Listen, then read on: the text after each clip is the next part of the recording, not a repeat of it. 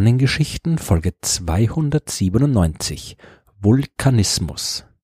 Was haben Vulkane mit Astronomie zu tun? Astronomen schauen nach oben zum Himmel, zu den Sternen. Der Vulkanismus findet unter unseren Füßen, tief unter der Erde statt. Aber wenn es keine Verbindung gäbe, dann würde ich in den Sternengeschichten ja nicht drüber reden. Denn Astronomen beschäftigen sich ja nicht nur mit den Sternen, sondern auch mit Planeten. Und wenn man Planeten verstehen will, dann führt am Vulkanismus kein Weg vorbei. Die Erde ist ein besonderer Planet. Sie ist der einzige Planet, den wir kennen, auf dem Leben möglich ist, und sie ist der einzige aktive Planet, also ein Planet, der sich, vereinfacht gesagt, aus sich heraus verändern kann. Der Mond zum Beispiel, meine, der ist kein Planet, aber der Mond ist ein toter Himmelskörper. Ja, auch seine Oberfläche verändert sich, aber nur durch äußere Einflüsse, durch einschlagende Asteroiden, durch den Einfluss des Sonnenwindes oder durch Gezeitenkräfte von Erde und Sonne. Aber im Gegensatz zur Erde ist er selbst nicht mehr aktiv.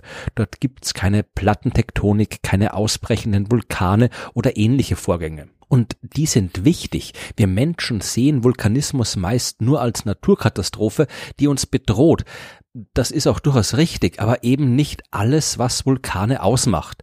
Vulkane gibt es, weil das Innere unseres Planeten enorm heiß ist. Den Kern der Erde habe ich ja schon in den Folgen 143 und 256 genauer beschrieben. Die große Hitze von um die 5000 Grad Celsius führt dazu, dass im Inneren unseres Planeten gewaltige Ströme aus geschmolzenem Gestein existieren. Die können im Inneren des Planeten auf und absteigen und auch an die Oberfläche gelangen. Dort, wo sie das tun, kühlt das geschmolzene Gestein ab und bildet einen neuen Teil der Erdkruste. Wenn irgendwo aber neue Kruste entsteht, muss anderswo dafür Platz gemacht werden. Das aufsteigende Gestein sorgt also einerseits dafür, dass die Kruste unseres Planeten keine geschlossene Schale ist, sondern in unterschiedlich große Platten zerbrochen ist. Uns schiebt diese Platten andererseits langsam rund um die Erde. Neben den Zonen, wo neue Kruste entsteht, gibt es auch Bereichen, in denen die alte Kruste wieder zurück ins Erdinnere gedrückt wird und dort erneut aufschmilzt. Die hohen Temperaturen im Inneren der Erde, die verursachen also die Plattentektonik, also die beständige Bewegung der verschiedenen Puzzlestücke, aus denen unsere Erdkruste besteht. Und dort, wo die Grenzen zwischen diesen Platten sind, aber nicht nur dort, dort gibt's Vulkanismus. Der kann gefährlich sein, wenn Menschen sich bei einem Ausbruch gerade in der Nähe aufhalten. Er ist aber definitiv notwendig, um die Erde für uns bewohnbar zu machen. Wie das genau funktioniert, habe ich ja schon in Folge 242 erklärt, als ich über den Kohlenstoffzyklus gesprochen habe. Durch den Vulkanismus und die Plattentektonik wird beständig Gestein recycelt und mit ihm Kohlenstoff, was natürlich Auswirkungen auf die Eigenschaften der Atmosphäre hat. Ohne Vulkanismus wären die Bedingungen auf unserem Planeten ganz anders als heute. Und dazu kommt noch, Vulkanismus gibt's, weil die Erde im Inneren heiß ist. Aus dem gleichen Grund hat unser Planet auch ein Magnetfeld. Die fließenden Ströme aus flüssigem Metall erzeugen das Magnetfeld der Erde und das ist absolut relevant für ihre Bewohnbarkeit. Ohne Magnetfeld wären wir nur schlecht vor der kosmischen Strahlung und dem Sonnenwind geschützt und im Lauf der Zeit würde unsere Atmosphäre langsam aber sicher verschwinden. Genau das ist zum Beispiel einer der Gründe, warum der Mars heute so lebensfeindlich ist. Der viel kleinere Planet ist viel früher ausgekühlt. In seinem Inneren gibt es keine flüssigen Metallströme mehr, kein Magnetfeld und die Atmosphäre ist verschwunden. Genauso wie der Vulkanismus. Die Vulkane auf dem Mars sind heute vermutlich alle erloschen. Wenn wir Vulkane aus der Nähe erforschen wollen, müssen wir uns also vorerst an die Erde halten. Vulkane gibt es in vielen verschiedenen Erscheinungsformen, aber sie entstehen immer dort, wo geschmolzenes Gestein, also Magma, an die Oberfläche der Erde steigt. Schmelzen tut das Gestein circa 100 Kilometer weit unter unseren Füßen. Dort herrschen Temperaturen von über 1000 Grad, was ausreicht, um eine zähe Gesteinsschmelze zu produzieren. Magma kann sich dann in Magmaherden sammeln und wenn dort der Druck zu groß wird, kann das Material durch Spalten in der Erdkruste nach oben steigen. Und Lava nennt man das Zeugs übrigens erst dann, wenn es an der Oberfläche austritt.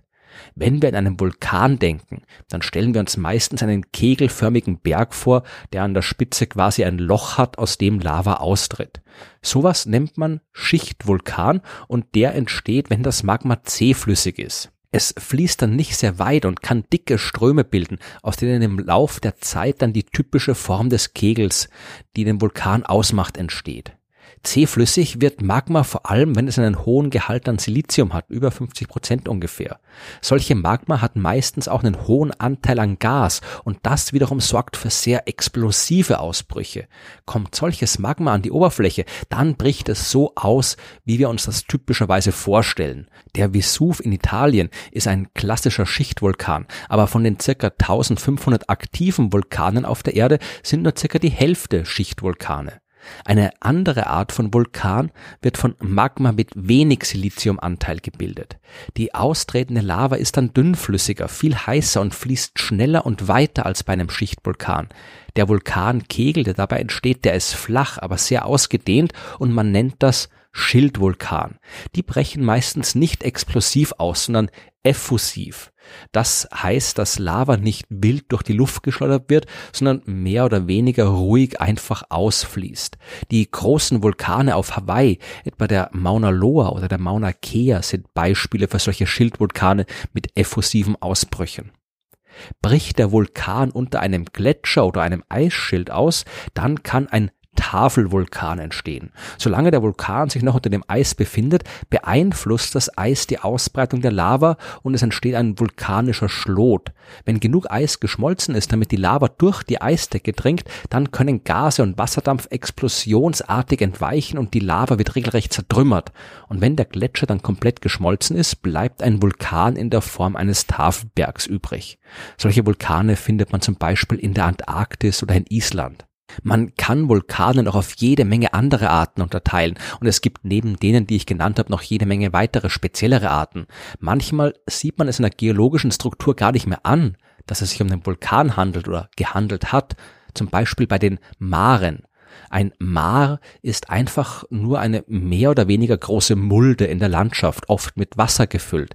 Ein Maar entsteht bei einer sogenannten phreatomagmatischen Explosion, was nur ein sehr komplizierter Ausdruck äh, für den Vorgang ist, wenn Magma auf Wasser trifft. Wenig überraschend ist das Ganze ziemlich explosiv und diese Explosion erzeugt die Mulde. Bei solchen gewaltigen Ausbrüchen wird Tuff also das Gestein, das entsteht, wenn Lava schnell abkühlt, weit durch die Gegend geschleudert und erzeugt eine Art Kraterrand um das Maar. In Deutschland kann man viele Mare in der Eifel finden, von denen das Pulvermar bei Immerath der größte und tiefste Maarsee in Deutschland ist. Kein Maar übrigens, sondern eine Caldera ist der bekannte Lachersee. Sowas entsteht, wenn eine Magmakammer unter der Oberfläche der Erde irgendwann leer ist und einbricht. Erloschen ist der Vulkan, der den Lacher See erzeugt hat, allerdings ebenso wenig wie die Mare in der Vulkaneifel. Geologie ist langsam und nur weil ein paar tausend Jahre mal Ruhe war, der Ausbruch des Lacher Sees, äh, der liegt nur 12.900 Jahre zurück, also nur weil da so ein paar tausend Jahre Ruhe war, ist der Vulkan noch lange nicht tot. Das ist erst der Fall, wenn definitiv keine Magma mehr dort zugeführt werden kann. Und das kann dauern. Die Vulkane auf der Insel Gran Canaria zum Beispiel, die seit 15 Millionen Jahren aktiv und haben zwischendurch immer wieder mal ein paar Millionen Jahre Pause eingelegt. Theoretisch kann es also auch in Deutschland wieder zu Vulkanausbrüchen kommen. Allerdings wird das vermutlich nicht überraschend geschehen. So wie die Astronomen haben auch die Geologen eigene Observatorien, nur dass sie dort nicht mit Teleskopen zum Himmel blicken, sondern die Vulkane überwachen. Im Allgemeinen kündigt sich so ein Ausbruch an. Magma sammelt sich langsam in der Magmakammer und man kann die Menge mit geologischen Methoden messen und abschätzen, wie lang es dauert, bis ein Ausbruch kommt. Man kann auch Erdbeben messen, die ebenfalls gehäuft auftreten, wenn der Druck in einer Magmakammer zu hoch wird und ein Ausbruch bevorsteht. Eine komplette Überwachung aller Vulkane oder aller potenziellen Vulkane der Erde ist aber trotzdem schwierig, vor allem weil viele davon auch unter Wasser zu finden sind. Zum Beispiel das Tamu-Massiv. Das findet man im Pazifik, ungefähr 1600 Kilometer östlich von Japan.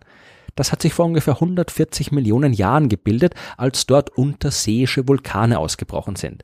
Das ganze Massiv nimmt eine Fläche von 300.000 Quadratkilometer ein und an der höchsten Stelle ist es knapp 4.500 Meter hoch. Man hat dort Bohrungen durchgeführt und das Gestein analysiert und weiß daher, dass der überwiegende Teil des Gesteins, aus dem das Massiv besteht, aus einer einzigen vulkanischen Quelle stammt, was das Tamu-Massiv vermutlich zum größten Vulkan der Erde macht, wenn auch einem Vulkan, der zum Glück seit langer Zeit inaktiv ist. Der Vulkanismus auf der Erde ist gefährlich, aber faszinierend und wichtig. Wenn wir die Erde verstehen wollen, müssen wir uns auch mit Vulkanen beschäftigen. Das gilt ebenso für andere Himmelskörper. Und wie es mit dem Vulkanismus auf anderen Planeten aussieht, ist ein Thema für die nächste Folge der Sternengeschichten.